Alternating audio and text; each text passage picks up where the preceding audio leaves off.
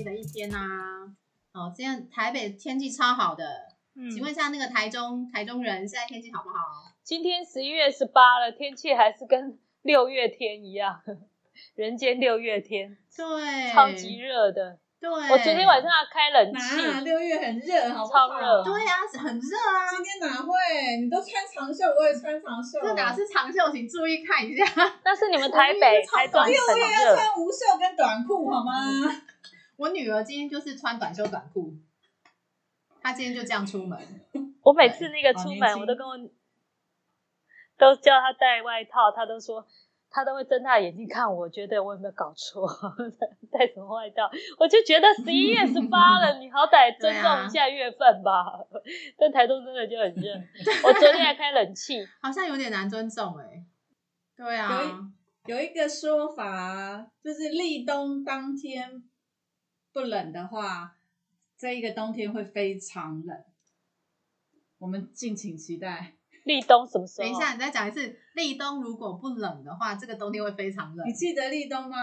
当然不记得哦，你有你那天有提醒我说那天很对，很热立冬那天超热的，然后呢？所以这个冬天应该要很冷。但我们现在不是冬天吗？没有冷啊，所以这个不成立。不然你的冬天是什么时候？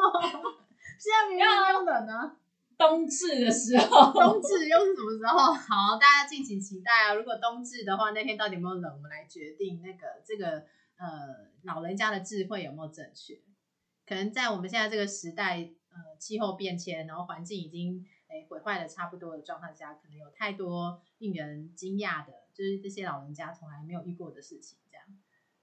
好，那你哎，对你刚刚小新，你刚刚有话要跟我讲，在我们开播我就说那个你不要跑步的时候在公园跑，不要戴耳机。即使是说那附近很热闹，大家都在跑步，你都不要戴，因为你现在身材这么曼妙，对不对？跑着跑着，不知道会不会有人忽然间靠近你，熊抱或者什么，你都不知道，很危险呢、这是我听。这样我一时之间不知道怎么回。哦，对啊，哎离曼妙还有一段距离哦，谢谢。哎，就是这种有没有？对啊，太太瘦也不好啊，就这样。因为我们看很多剧啊，都是危险，都是这样。但也不是只有剧啦，很多社会新闻，就是跑着跑着有人靠近你，最近的社会新闻。很多。嗯，对嗯，所以我都有抓那个早上晨跑的时间，大概六点多去或七点去晨跑，所以那边其实非常亮，然后呃应该没有什么草丛之类的。嗯但是晚上就真的很暗，我们家那边好暗哦。但我也超过十点，我也不会去跑。因为现在就如果讲的比较难过的，不是很多人想要被自杀嘛，就自己没有勇气，然后就去犯错之类，就伤及无辜啊。所以有那种嗯停在路边的人，有没有？不是有一个很很很好的弟弟，他要去接他姐姐下班，然后嗯，摩托车停在路边就被砍啦、哎呀，就是这嗯些遗对啊憾的那个事情。件真的是，嗯，就是嗯你说很衰吗？那有时候也是努力啊，做到保护自己，眼观四面，耳听八方很重要。的确，嗯，我我在跑步的时候都在听我们的那个啊 podcast 啊，是啊，啊，所以就是有时候听得太入迷。我那天，我前天跟我女儿去 剪头发，然后我们两个聊天嗯就聊聊聊，然后我们两个都。因为我们两个聊天就是会很忘我，然后两个都低着头嗯过马路，嗯结果忽然间一声嗯好大一声“叭”，我们才发现我们根本闯红灯。啊，然后我哦女儿说，她已经忍我们很久了，因为我们已经走了快到了，她才跟我们扒，表示说，就是说这小这两个姑娘呢，你要闯红灯就算了，你也走快一点，结果还慢吞吞的散步，然后终于忍不住了，就扒。我们说真的是，你她很你这。一段的重点是两个姑娘，对，我刚刚也想说有一个那个 OS，一点零一，好我算零点一。哎、我们家楼下有一个先生都叫我妹妹，哇！我说你人真是太好了。他每次我每我每次去健身房跑步，然后就是有时候会跟他偶遇，他就说：“妹妹换你了啊，妹妹你又来跑了。”我想问他说：“你哪家楼个眼睛看管理员妹妹都叫我？”阿妈。真的哦，这样很难相处哎。你去客诉他说这个我很不满意，他年纪比我还大，哦，夸张啊！哦，我懂了，因为你带孙子啦，是对，跟着小孙子，嗯但是很不会做人呢、真是的。对啊，对啊哎、，那我真的觉得，我觉得就是有时候被一些小孩称赞啊，或者是路人称赞，其实蛮蛮开心、蛮爽的。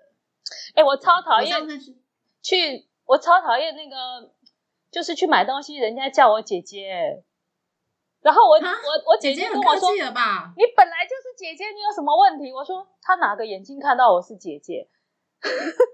那你是那，那上次那个 SK two 啊，他不是在做皮肤检测嘛？然后也是为了躲雨，嗯就大圆百百货公司，然后为了躲雨，嗯我就跟我女儿对看一下，她就说她要什么，她会送赠品什么，有有的没有的。那其实我这个人就觉得说，大家赚钱辛苦嘛，哎，现在讲的那么那个的话，我就捧一下场。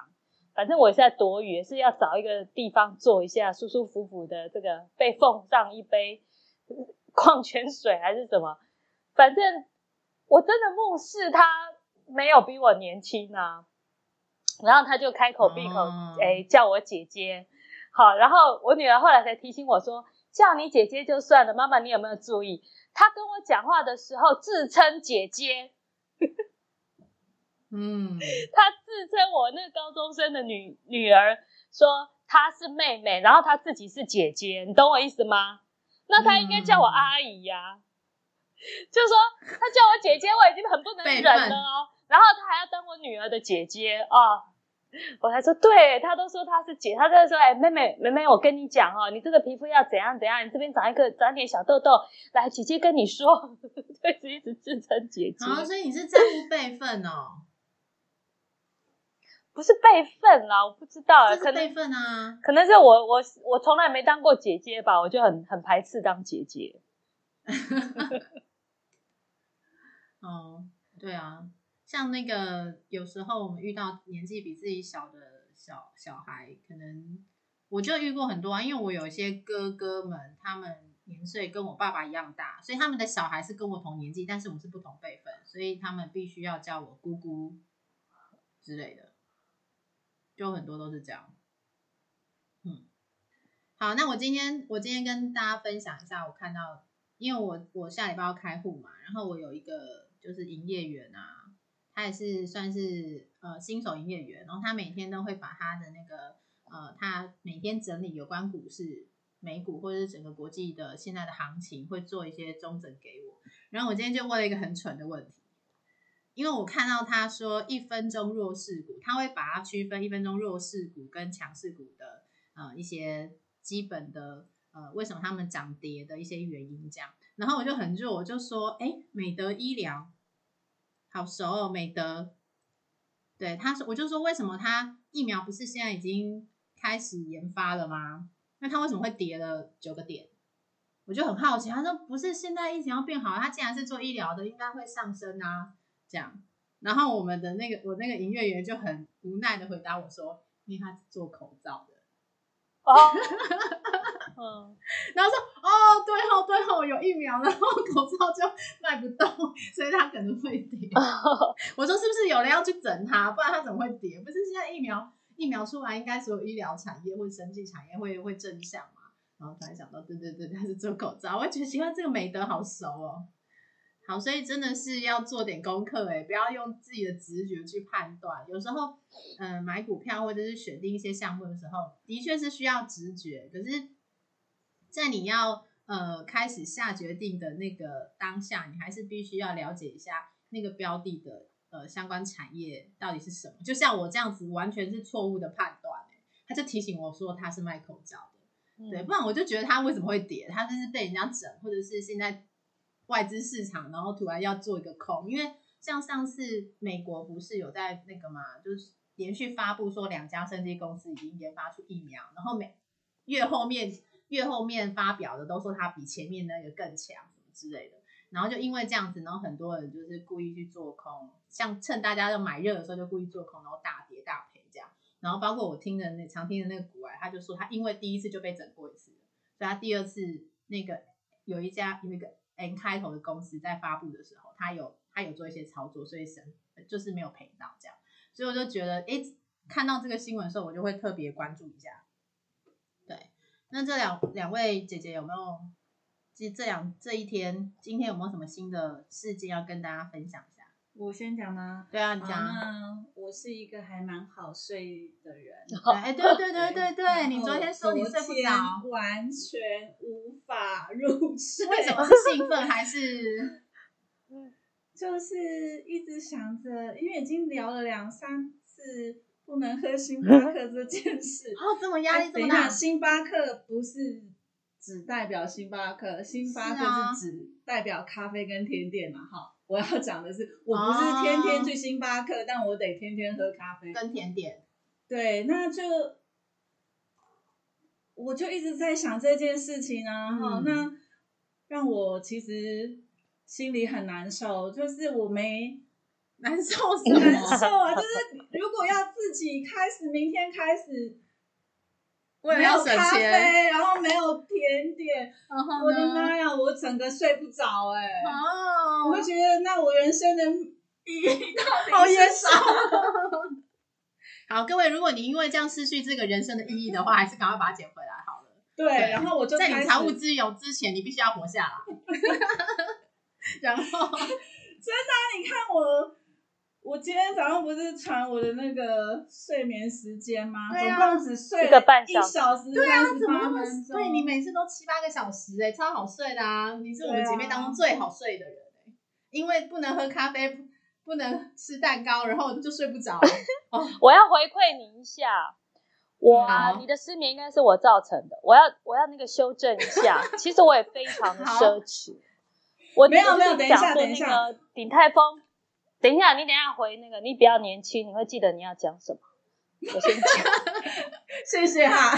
我每次都讲，我一看我有健忘症，我马上就忘了。我跟那个那那只鱼一样，多利是不是只有六秒钟的记忆？鼎泰丰的那个嗯绍兴醉鸡这么一点点而已，三百六。我每一次去都几乎啦，就是想吃就点。然后到到前天才跟我女儿又去结账，是接近一千五。那因为我的那个原百嗯有基点，所以扣掉了这个几十嗯块，反正就一千四百多。嗯，真的眼睛都不眨一下。但是我第二天回嗯来，像我昨天就乖乖的煮饭，就把家里的一些嗯菜啊、什么饭，那弄一弄，就花我们四个人吃饱花不到两百块，那小朋友都可以吃得很饱。我每次叫 Uber E 啊，我两个小孩吃掉我五六百块都吃不饱，半夜还是会喊饿，就睡前还会喊饿。嗯但是我只要煮饭，他们会饭吃很多，吃很多青菜，然后就是我就弄一个牛肉，然后一个什么油豆腐去卤一下，哇，这样真的是嗯就很便宜，就大家都吃很饱。我的意思是说，我会从别的地方省回来啊，我我的那个用钱的哲学，但是我常常在点东西的时候，我都觉得我很奢侈。例如说，我们昨天我们那天前天已经吃的很饱了，然后我就跟我女儿说，对，应该来点甜点吧。然后她说，哎，啊，算了啦，已经叫这么多了。我说，但是我很想吃酒酿汤圆。她说，那就点一碗啊，我们两个人公家，那两颗一百块那个汤圆。然后我说，那个我阿嬷啊，哦，超贵我说我阿嬷听到这两颗汤圆一百块，嘴巴张大的跟什么一样，说世界上有这么贵的东西。然后嗯然后我就算了啦，一人一碗啦，干嘛两个人公家一碗，那么苦逼干嘛？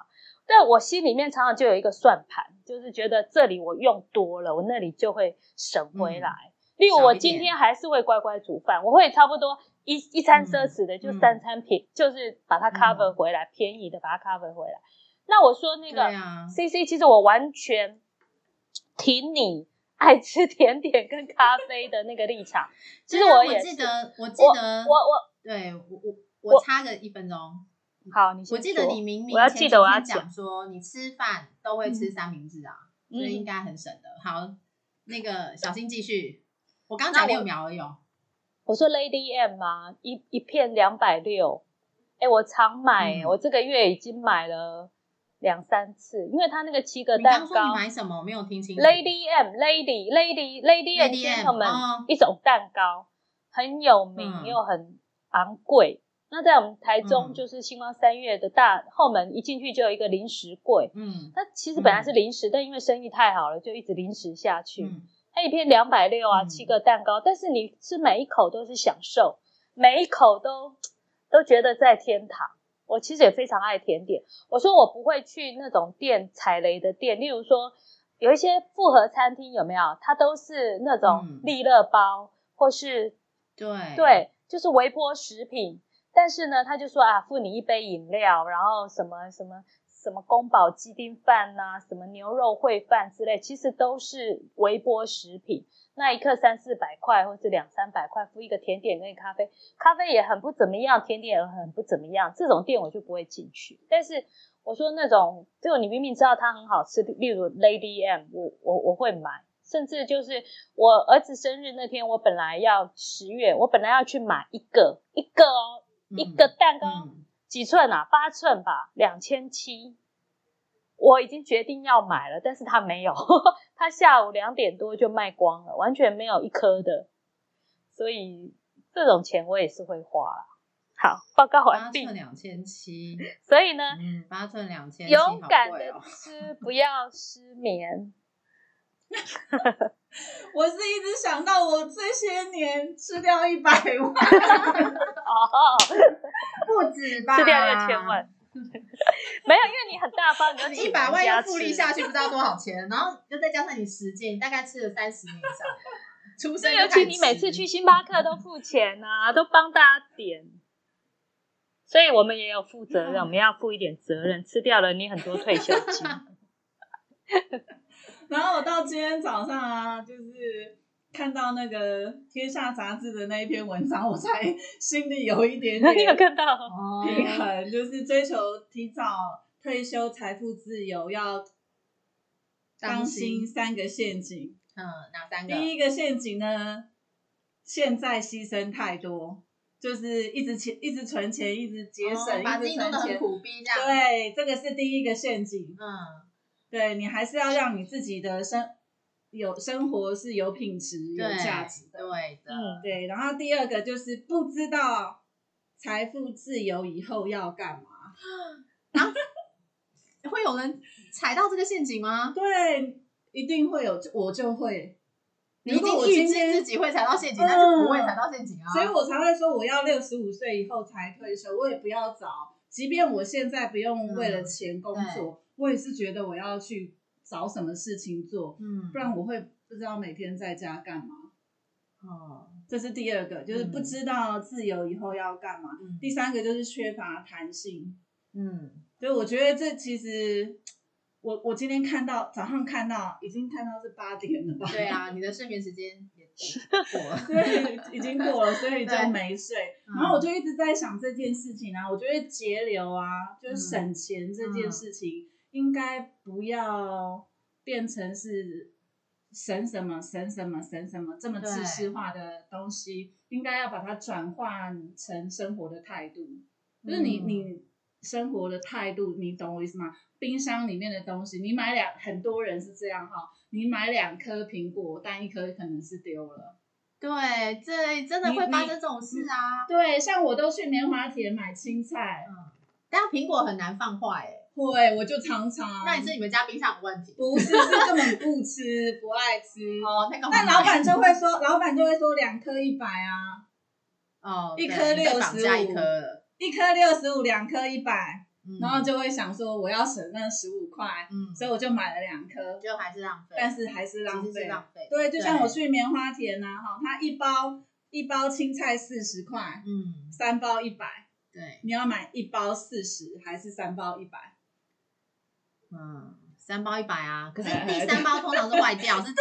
如果你没有每天煮，每天煮，或是你隔天把它煮完，基本第三包都是坏掉的。对。对，所以大家千万哎不要被等一下我要这数字被骗。好，你我要，讲，我要讲，我我后来发现别的地方的青菜我不知道，因为我都买棉花田的，我们嗯家楼下就棉花田。棉花田的青菜，你洗起来用那种甩，就是脱水机机脱水嗯，放个十天不会坏，那你要切吗？洗好而已。就清清洗掉土，给它清掉。对，然后要沥干。你如果直直接用塑料袋这样子放在冰箱，它会坏、会黄、会烂。对，但是你如果洗洗好了，脱水脱好了，放在保鲜盒里面放十天没问题。哦，好，我的如果是我不会这样做，嗯我就宁可买今天可以煮。我 不会这样子，你这一搞的时然后放十候一定觉得我今天要煮，明天要煮，后天也要煮。不会，我现在但等到明天就这个这个习惯我戒了，因为我真的发现到我常常就是会把冰箱的东西丢掉，因为去我家里过的朋友，他们会很讶异我们家冰箱这么大，我要我就要跟他解释说我当时这个冰箱的由来是什么，因为在大概三四月前的时候，我就听某位的建议说。可能会在家里工作六个月，然后我心里想说，哎呦，哇哩嘞嘞，六个月要封城，那我是必须要大一点，因为我这边都没地方吃，所以我买了一个超大的冰箱，大概可以可以冰我三个女儿这么大吧，就是很大。然后我想说，好天开始就没有封城啊，还是要得来上班啊。然后，所以我冰箱都非常的空，然后几乎就是没有食物是没有隔餐的，就是食材是几乎是没有隔餐的，除了冷冻食品。我的习惯，因为我我以前也是一直丢一直丢，然后我就觉得好浪费。然后因为只要小孩不吃，他就真的不吃，那又再加上我现在在开始减脂啊，然后减肥，我根本不可能去吃他们会不想吃的东西。以前都会嘛，所以我先把这个习惯，就是减浪费的食物这部分先把它清掉。然后现在就是不要多买。你刚刚说那个买一送一，我以前也是抗拒不了这个诱惑，可是因为我我只要一想到我在丢丢那个很完整的那颗苹果的那个。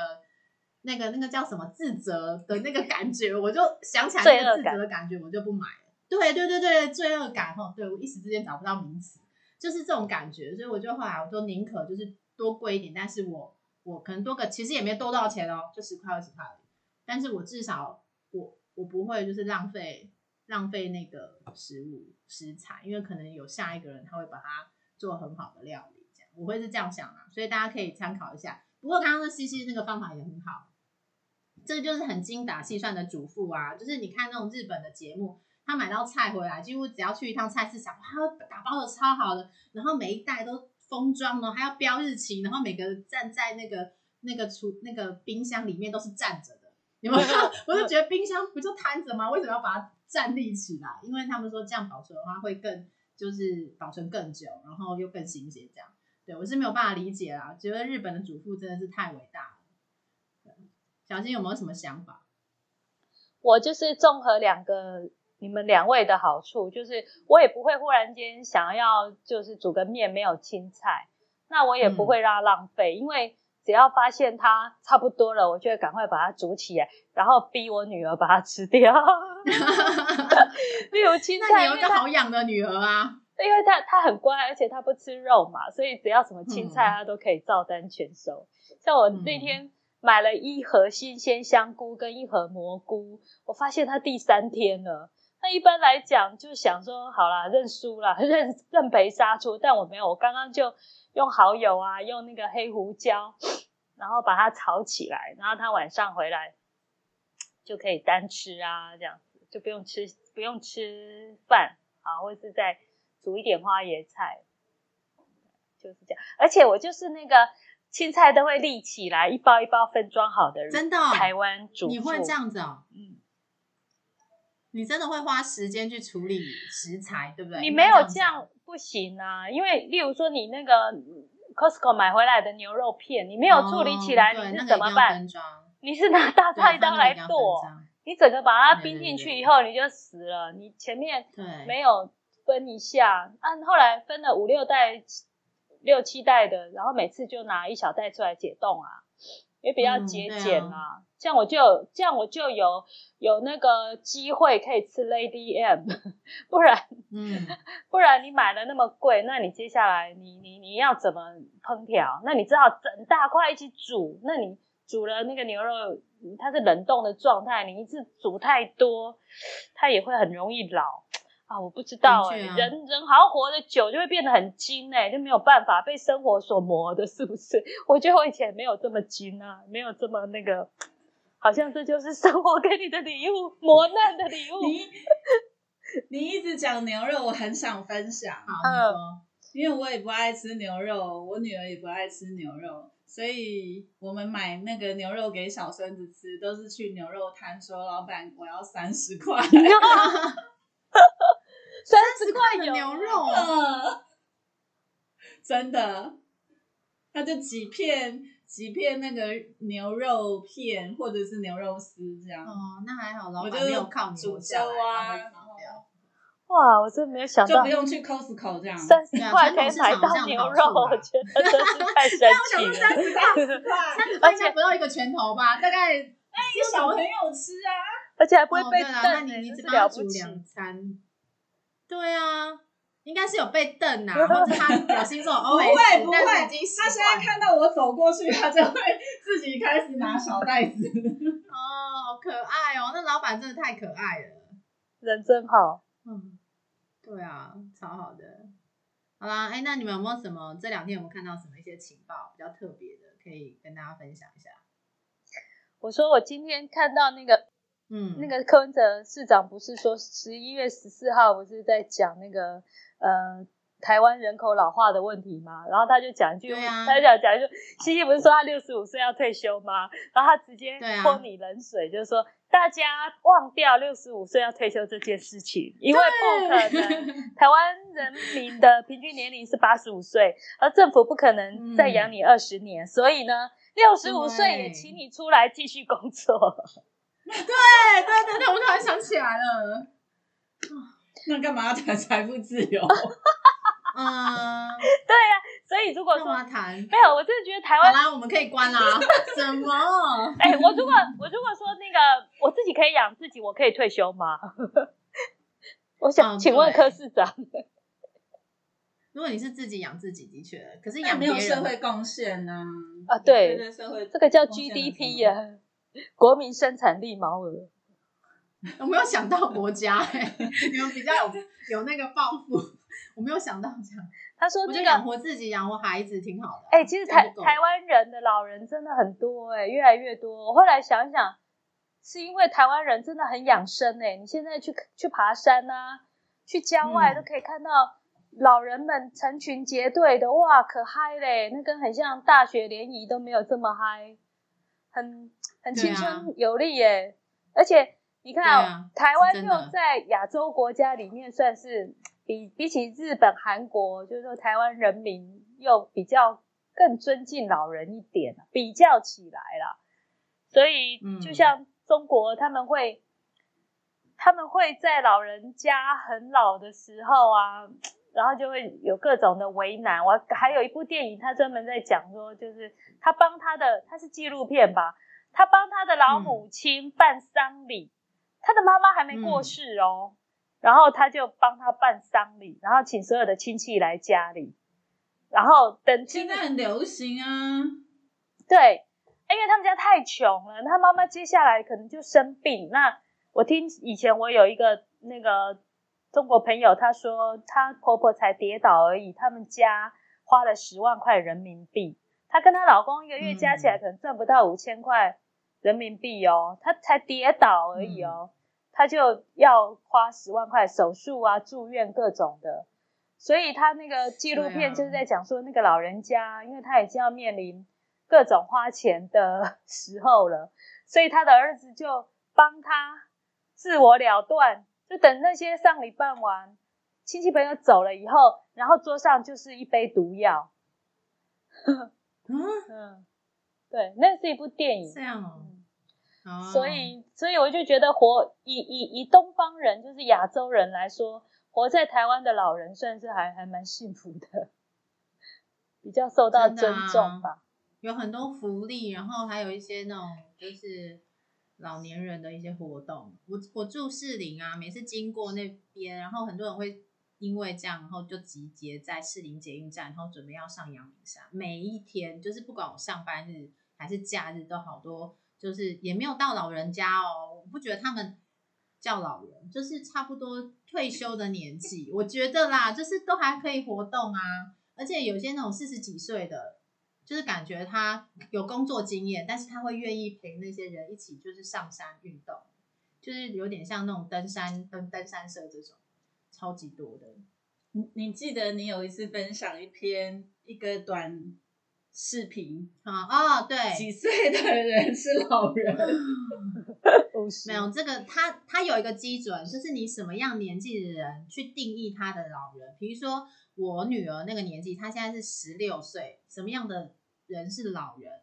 他觉得四十几岁就是老人，意思就是你知道，我就我就被插进，因为我刚好就那个年纪。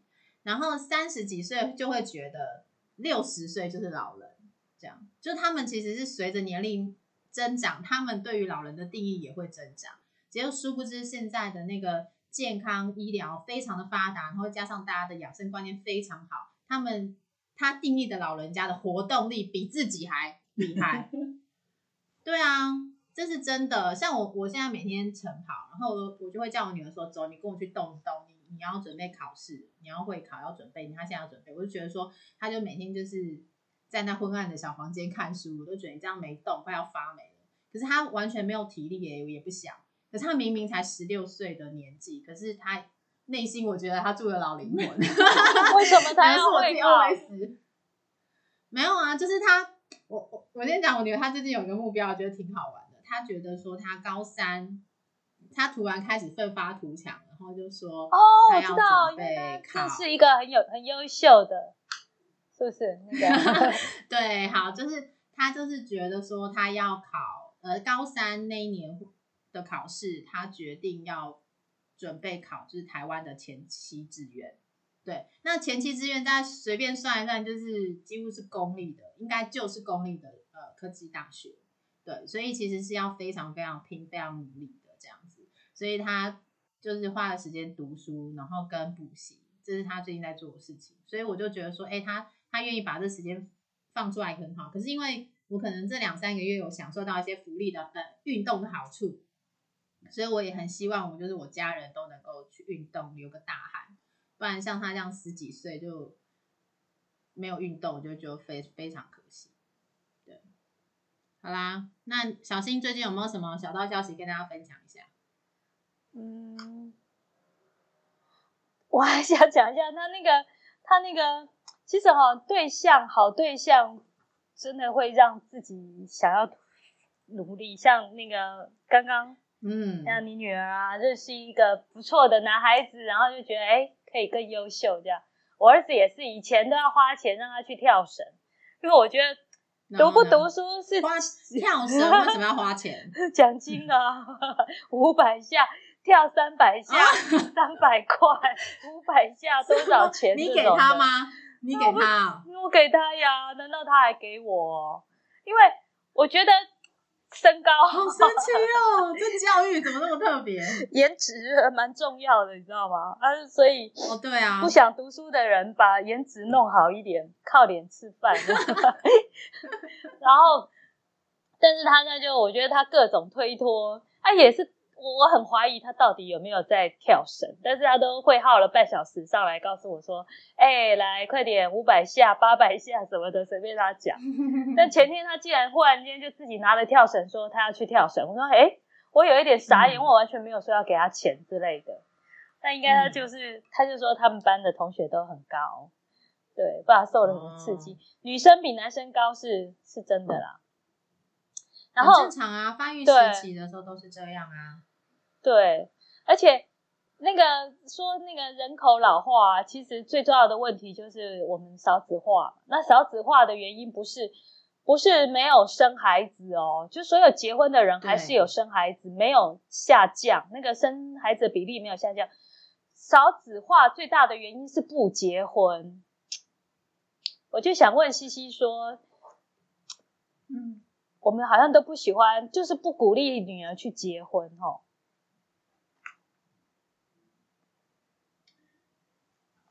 我也被你们影响了。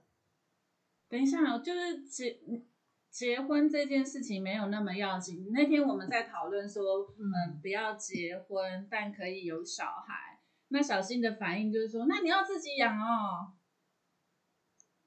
我觉得不是这样，两个人可以一起养，嗯，只是有有没有婚姻这件事情，为什么跟有没有小孩是分开的？所以我们是我我其实之前听那个小珍的节目。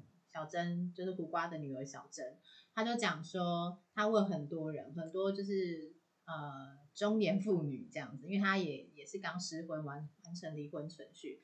她说，她问每一个结过婚的女人，就问她说，他们对于生小孩这件事情，真的觉得这是她人生最值得骄傲的事情。可是，一提到结婚，每一个都后悔。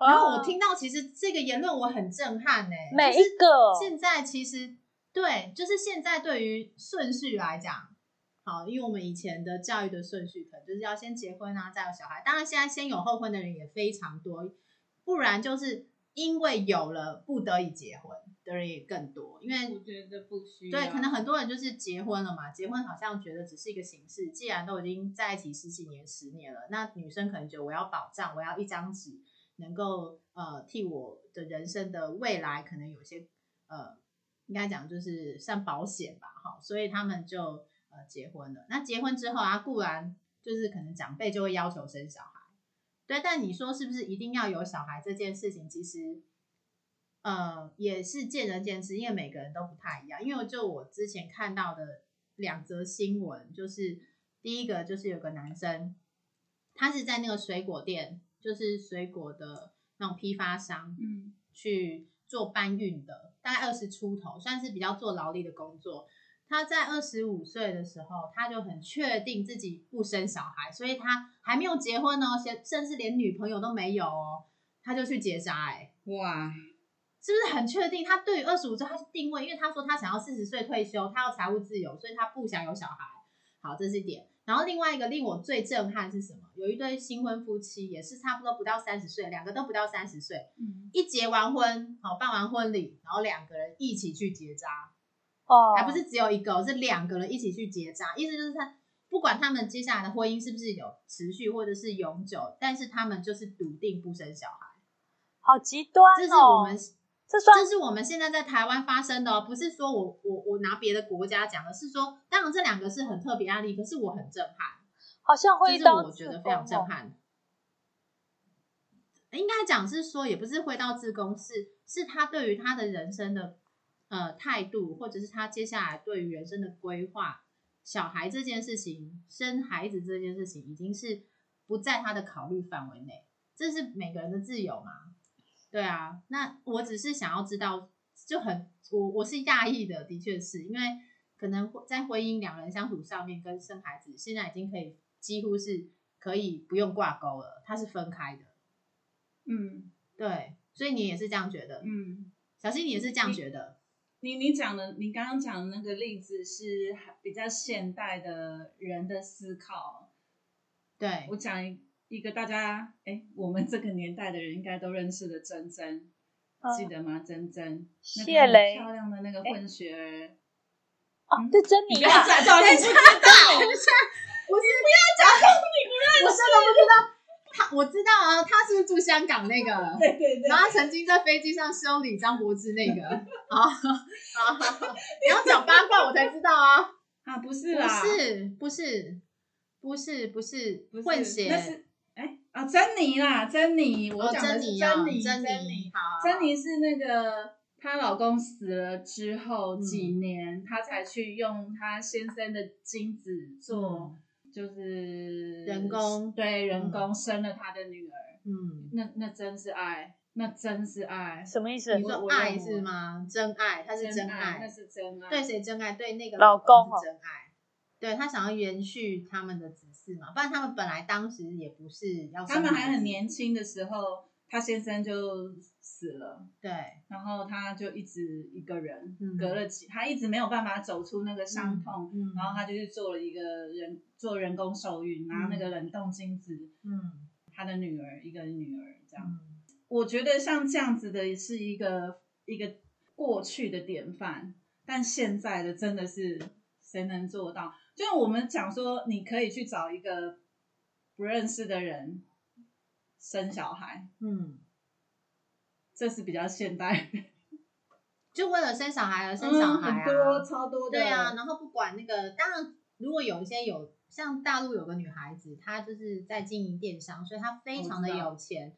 然后我也看过那篇文章，她也是打破他们家族所有的那个窠臼，因为其实，在大陆结婚生孩子这个是好像到现在有好多年轻人或是老一辈的人，他们还是觉得就是这样，他比比台湾更传统，对，所以他那个时候就是颠覆了这样的举动，然后包括就是他尝试也是就是借精子嘛，然后去去开始好像生了四五个吧，还还不是只有一两个，他生很多个，因为他的目的就是为了生孩子而生孩子，就是他就是要生孩子，他喜欢孩子，但是他不想要婚姻，不想要老公这样子，对，所以我就觉得他也蛮特别的。可是如果他把这个孩子，这这些孩子教育的好，照顾的好，我也觉得很好哎、我会我也很很佩服他这个人，因为一个女孩子要养这么多孩子，然后要把他教育好，我也觉得很棒。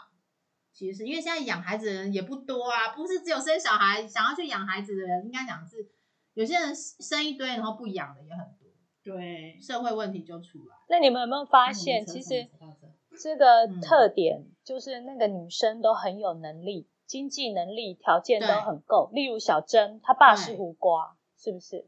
对，所以我也想问说，跟他爸没关系啦，不要讲。对呀、或是那些大明星，或是嗯张柏芝，对不对？他一个人可以养三个，嗯谢霆锋到哪去管他的？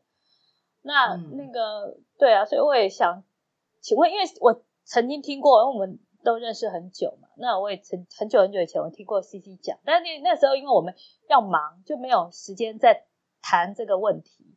那我其实就一直会有这个印象，就是说，嗯如果说哦，有一天女儿来跟你说：“妈妈，我有了。”然后她会，嗯你你会说，你会，而且你你如果觉得这个男生不 OK，那你会要他嫁还是不要嫁？那前提是他他没有一个爸爸是胡瓜哦，或是说我们讲的好像很会赚钱的那种女生啊，能力很强的那种女强人。因为如果说嫁了，她是不是有多一个帮手？哎、我现在才发现你好保守、好传统的思想哦。你知道吗？你看，对，小心，不然那么传统啊？不然叫外婆很强。不是，你真的是，我应该这样讲哈，你你要依靠别人的人生，你都永远不会自由。对，不是，那那我请问哦，如果说好，那这孩子因为肚子是长在我们身上嘛，对，那对，嗯那你你你孕妇，你你工作，或者说孩子生下来，嗯，好，那这个爸爸他怎么样？他可以在家带小孩，我可以出去工作吧？啊，不然孩子怎么办？你是遇到一个肯带小孩的老公哈。很多人的老公是不赚钱也不带小孩，你知道吗？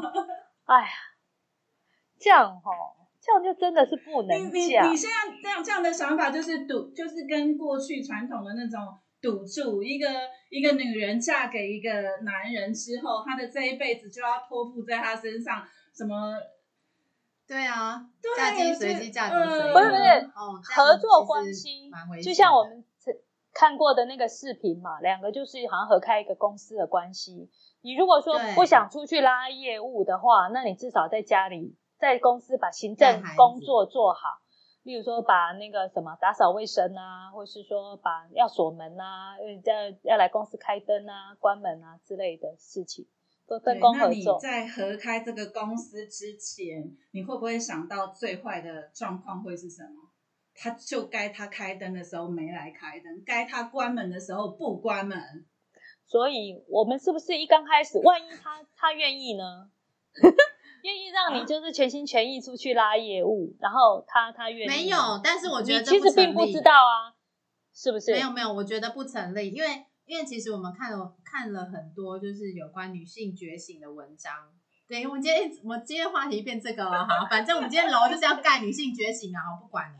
然后意思 就是意思就是说，就是因为我们看很多这些文章都会说女生一定要有工作，不要在家里只带小孩这件事情。就反观，如果男生他也愿意带孩子，可是他久而久之，可能女孩子她在外面工作，因为你只是角色互换，可是实际上在家里工作的那个人，在家里付出劳心劳力带孩子的那个人，不管是男生女生哦，他跟在外面打拼的那个人，在生活上、在理念上、在人生的成长历练上，其实是有落差的。我觉得这落差只要越来越小，那可能两个人可以一起一起走下去。但是如果这个落差是越来越大，比如说在外面的那个人，他觉得他有进步，他有升职，他有怎么样的空间在发展，可是在家里的那个人可能就相夫教子啊，不管。但是他可能就是你会觉得，哎，他们共同的话题，或是共同的看见，或是目标是有落差的时候，这样的婚姻关系其实在维持上有困难的。我我是这样觉得，所以我就觉得，要么就两个一起工作，要么两个人就是一针对一个目标，然后一起努力，然后一起财务自由。不然的话，我真的会觉得，如果婚姻有一个持家，有一个工作，很容易中间会有一些打结。我自己觉得啦，所以我我还是比较支持。就两个都去工作，那孩子你可能就是花点保姆钱给人家带，然后等他渐渐长大之后，大家再分配时间，然后一起有一个 family day，然后一起相聚，一起欢乐，然后呃老公老婆都有自己的事业、自己的发展、自己的舞台去发挥，我觉得这样的婚姻关系会比较久，我是这样觉得。嗯，我觉得要找到最适合自己的方式，不管你做什么选择。你都一定要想到最坏的打算，你只要把最坏的状况都想过了，你都能接受了，你爱怎样做怎样做。好，可是这个前提之下，我觉得啦，就我的经验来看，有时候因为你可能爱过那个人，太爱那个人，然后你会觉得这些都不会是问题。真的有人是这样傻的，直到有一天醒过来，发现。不爱他了，还丢还丢是你的名，爱丢卡餐戏是吗？他语不好要硬要讲，但我意思就是说，其实其实我觉得这个都是过程啊，然后就是大家也可以去思考一下。好，西西，我我还想到一件事情，我今天早上接了一通电话，嗯，那因为现在不是大家都有那个呼斯扣吗？对，通常那种就是。贷款啊、推销啊什么的电话是不会接的。然后今天早上我就看了一个陌生电话，其实我电话除了推销电话之外，真的很少响。对，所以大概十通有九通半是推销啊。对。然后我其实今天早上在看那个陌生电话的时候，心里想说，大概又是要我借钱的。然后我就想到啊，小新讲的，他前前几集都一直在讲说，如果贷款的利率够低，应该可以去贷款来对啊投资。然后呢，所以我就把电话很勇敢的接起来。哎，你马上实践呢？然后呢，反正只是听，真是感动。你是不会跟小新一样？然后我觉得真的是蛮有趣的哈，我就接了电话，那是元大。你知道那元大我已经大概三年没用了，嗯，然后就是这个账，这个银行账户跟他的卡我根本从来没用过，就是很多常常会有人来，请你帮他开户啊，办他的卡，对啊，然后他什么要业绩啊什么的，以前年轻的时候很心软，就是人家讲一讲我就办，但真的是没有在用，然后他就打电话给我，他就说啊，我是他们元大的那个什么。呃，VIP 啊，什么什么的，哎，不过它的利率让我有惊讶，你这次居然会注意。我听，我真的就听，以前都都是不接啊，或者直接挂。我今天真的认真听哦，它前三期，嗯，一点六八，哎呦，前三个月啊，前三个月就是前三个月一点六八，然后呢，第四个月开始就依照你的那个信用评比，嗯。的利率不同，嗯，然后他说我的区间大概就是二点多，哇，那也是挺少的，Super VIP 啊，就我的我的那个利率是，而且他说本来元大银行的那个贷款的手续费是八千九百九十，嗯，九，嗯，然后现在优惠三千，那很 OK 啊，然后他建议我，啊，他建议你什么？他建议我说。他就问我说：“我有没有那个资金上的需求？”我就说：“嗯，哎，我最近刚好想要投资买股。”我就这样跟他讲，然后他眼睛真的总算打到了一头。小姐，小姐，我跟你讲，一定很划算，你一定哈就贷一百万，然后分七年，然后。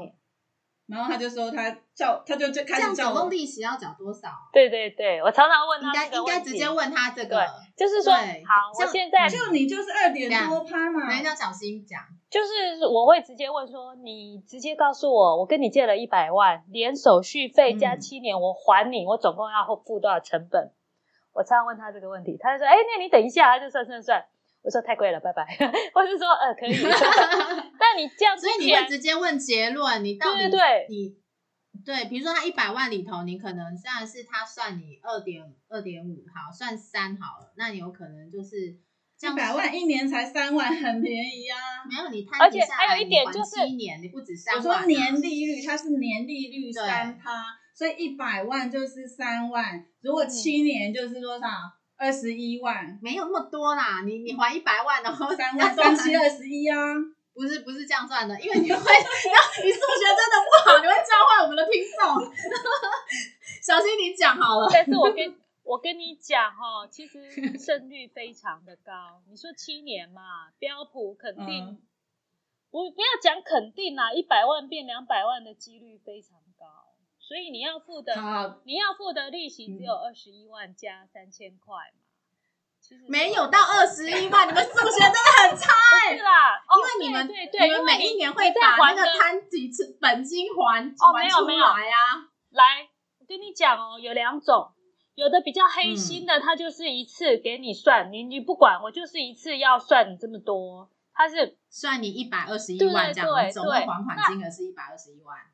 有的会接会按着你的还款的那个什么递减，然后去加你的利息，有两种一种是固定的，那有一种是那个递减的，而且它它手续费是很便宜啦。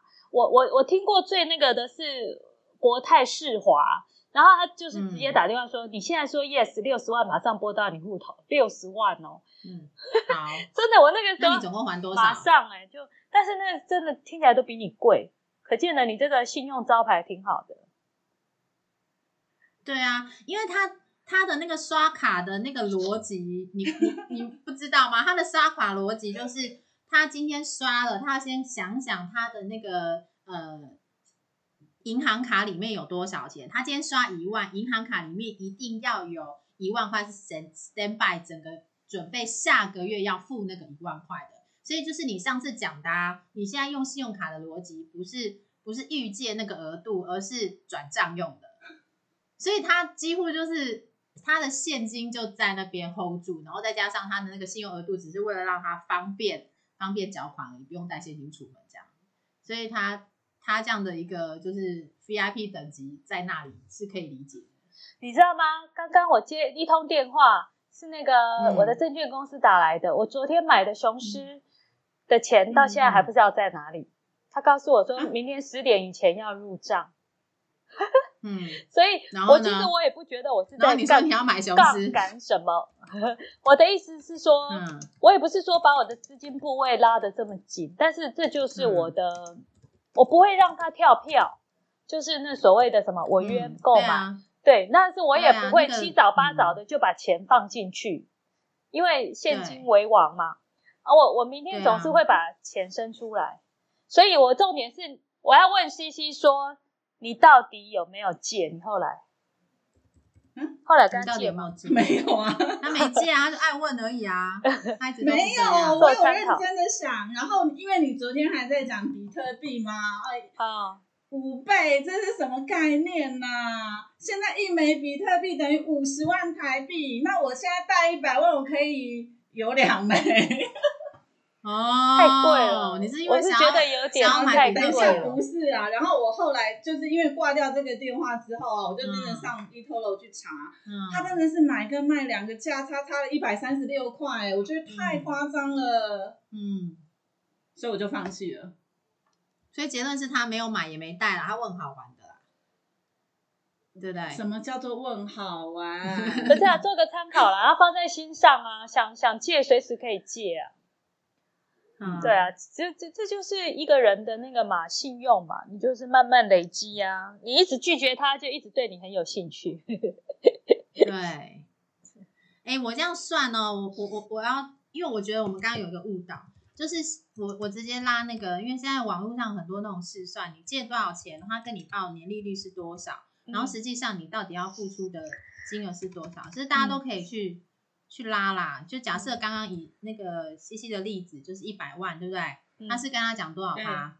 最贵的三你算二点三趴嘛？对，那三趴嘛。然后你看哦，他其实他其实一个月，你看用二点七八去算，手续费三千起，你每个月是要缴一万二，一万两千两百八十块，所以一万两千两百八十块就是七年的缴款期限是要缴八十四期，你只有付一万一百零三万而已、欸，怎么可能？不可借一百万能借啊七年只付三万，不可能能啊！你每个月付一万二啊，对不对？乘八十四期呀、八十四期不是十二吗？就十二乘七呀，这有算错吗？对啊，十二乘七，八十四期，八十四期的一万二哦，是不是？你你们现在给我按电子计算机，八十四期乘以因为，你们是没有信贷的人，等等等等，怎么可能？你们到底会不会？那你借出来借给我们，八十四期乘以一万两千，嗯，那我算的更少，我算的对你们刚刚还算二十一万，我才不需要付到我现在21万的利息100万啊所以不不止啦，你不止还一万二啦，没有，我现在你，我跟你讲，你就去网网络上你去搜寻信用贷款，它就会有一个试算表告诉你。那我告那个诉你才对。八千，你总共都还了八十四期，你总共才还一百零一百万零八千，也就是说你的成本才八千哦，加手续费三千一。百零三万，一零三一五二来零，，C C 你也按八十四期乘以一万二，我的嘞，，对，就一百万零八千咩？什么啦？你是说一个他是他是说一二二八零，不是一万二。对啦，，他他这边的事项是一二二八零啊，最低缴。那我们算不要算好吧，我们就算一二五零零好不好？因为如果因为他刚说可能是二点多趴嘛，如果是三趴的话，可能是一二五零零。那你你等于你的利息才五万块而已啊，你七年缴下来才五万块利息啊。那你你假设你贷这一百万，然后你放标普五百，五五万块赚不到吗？放七年哦，一定赚得到。年底就有了，对，所以我的意思就是说，为什么会很，我意思就是说，为什么那些借钱的人，尤其是你会投资的这些人，他一定就觉得你是你是他的那个羊，就是可以斩羊。那我这样会很紧张啊，我就对，因为那钱是借来的，对对对，对他他为什么会大部分会去找信用良好的人去推销信贷？他为什么会常常讲的话术是，你就借我们的钱，然后你拿去找一个年年报酬投资利率是多少，那当中你可以赚多少。但实际上，如果你拉信用贷款整个这样子拉下来，然后每个月要月缴多少钱，缴缴满，其实你就算一个总金额，就像呃小新会去算一个总金额，我给你借一百块，我实际到底要掏出多少利息，总共还你多少钱？因为其实计算机按一按，这数字不会骗人，一样知道就是多少。那你就是在这个时间期限内，你要赚到这个钱，基本上你就挣了。对，这个其实这个逻辑跟我以前上大学的时候，因为我大学我们家比较清寒，所以我的我几乎都是就学贷款。可是你知道吗？我很讶异，因为我我同学都很有钱，他们念私校的，他他是家里开工厂的哦，然后他们在芝山站，台北市的芝山站好几栋房子的那种人。好，然后他自己本身在在三十岁吧，他爸爸就给他在芝山站旁边一整栋好三层楼的透天处是他的，他一个人住而已哦。好，我就已经讲他多有钱，可是我告诉你，他居然是就学贷款。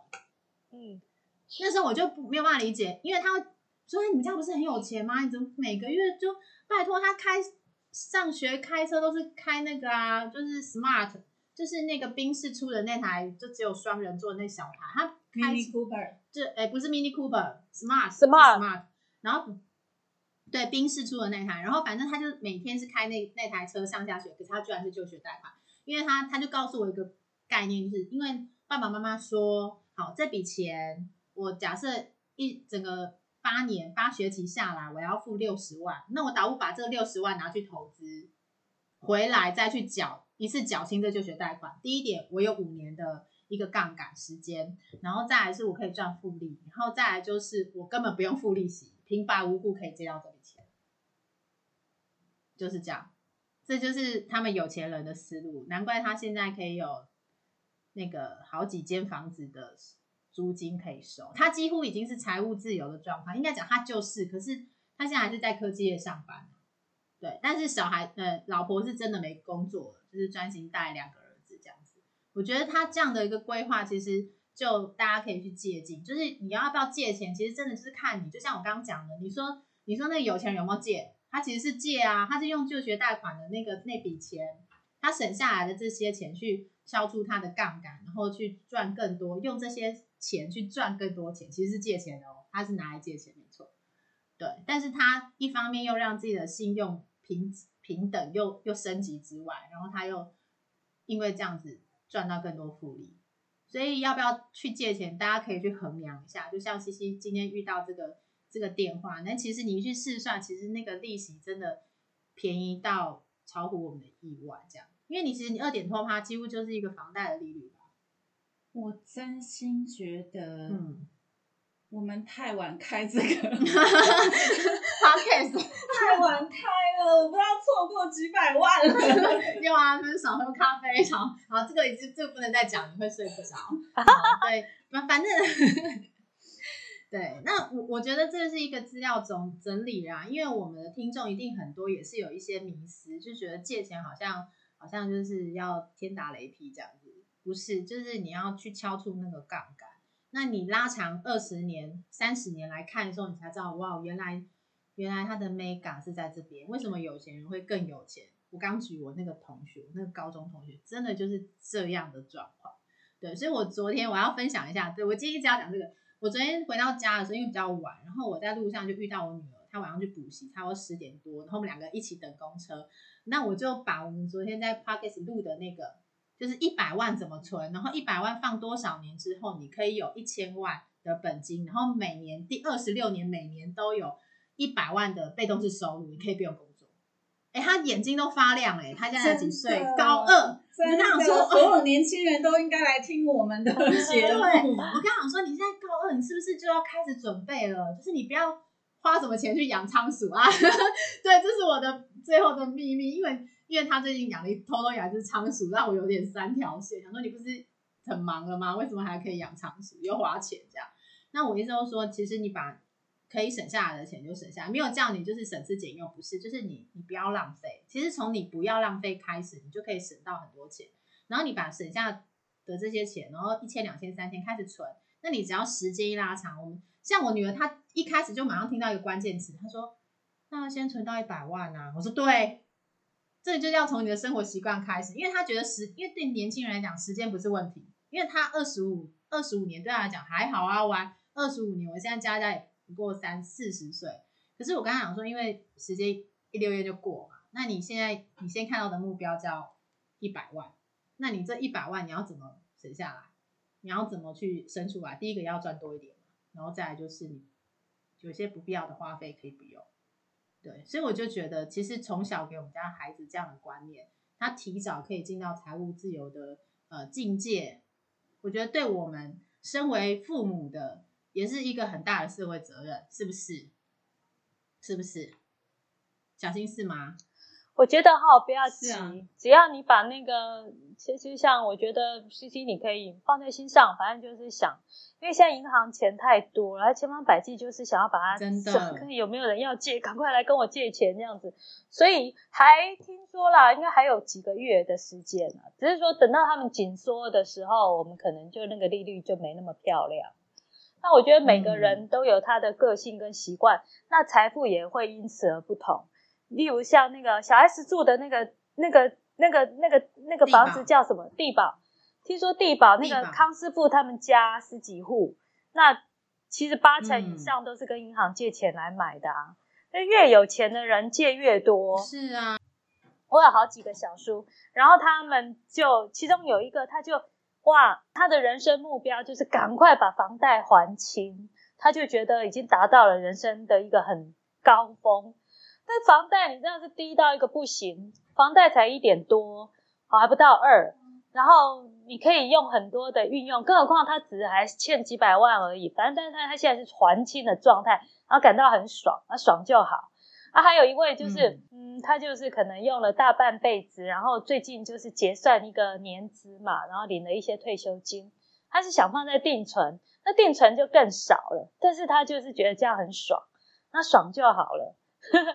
所以就是这样啊。但是我我觉得我我在认识美股之前，我其实对金钱蛮焦虑的，就觉得哇，好多要用钱的地方。更何况我们科市长还跟我们讲说，你六十五岁要退休，别想。嗯，就各种的那种好像不安全感。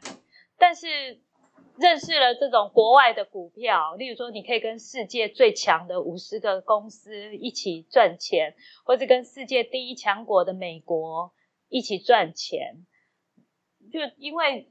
多了很多，就说不只有台股，因为台股我实在不会玩，我觉得台股都是呃外资嘛，外资说了算嘛，外资说怎么样杀，外资就对大家杀，外资说买大家买，我台股我不认不会玩，虽然我已经玩很久了，但是美股相对的就怎么讲，那个境界跟视野就更远了，所以我我是我是觉得。认识美股以后，让我觉得很很多东西变得很有机会。那你说借不借钱，有没有那个习惯，或是说，那我觉得可以慢慢培养，然后慢慢的、慢慢的看，不一定是今天，不一定明天，那或许是下个月都可以啊，永远不会太晚。但是就是不要好像视而不见，还是要努力让自己的眼界开阔一点。的确，嗯。好啦，那我们今天时间也差不多了。我觉得我们今天分享的东西内容，呃，当然我们可能有一些歪楼，但是我觉得是很重要的一个价值观吧。然后也希望大家能够在自己人生旅途中，不管你现在的婚姻状况如何，或者是你现在在选择你的呃另一半啊，我觉得都是一个很好的参考，因为我们中方很多人他的选择来决定最适合你，然后。你最过得最自在的人生是我们所求的。好，我们今天的分享就到这边，我们明天再见喽，拜拜，拜拜。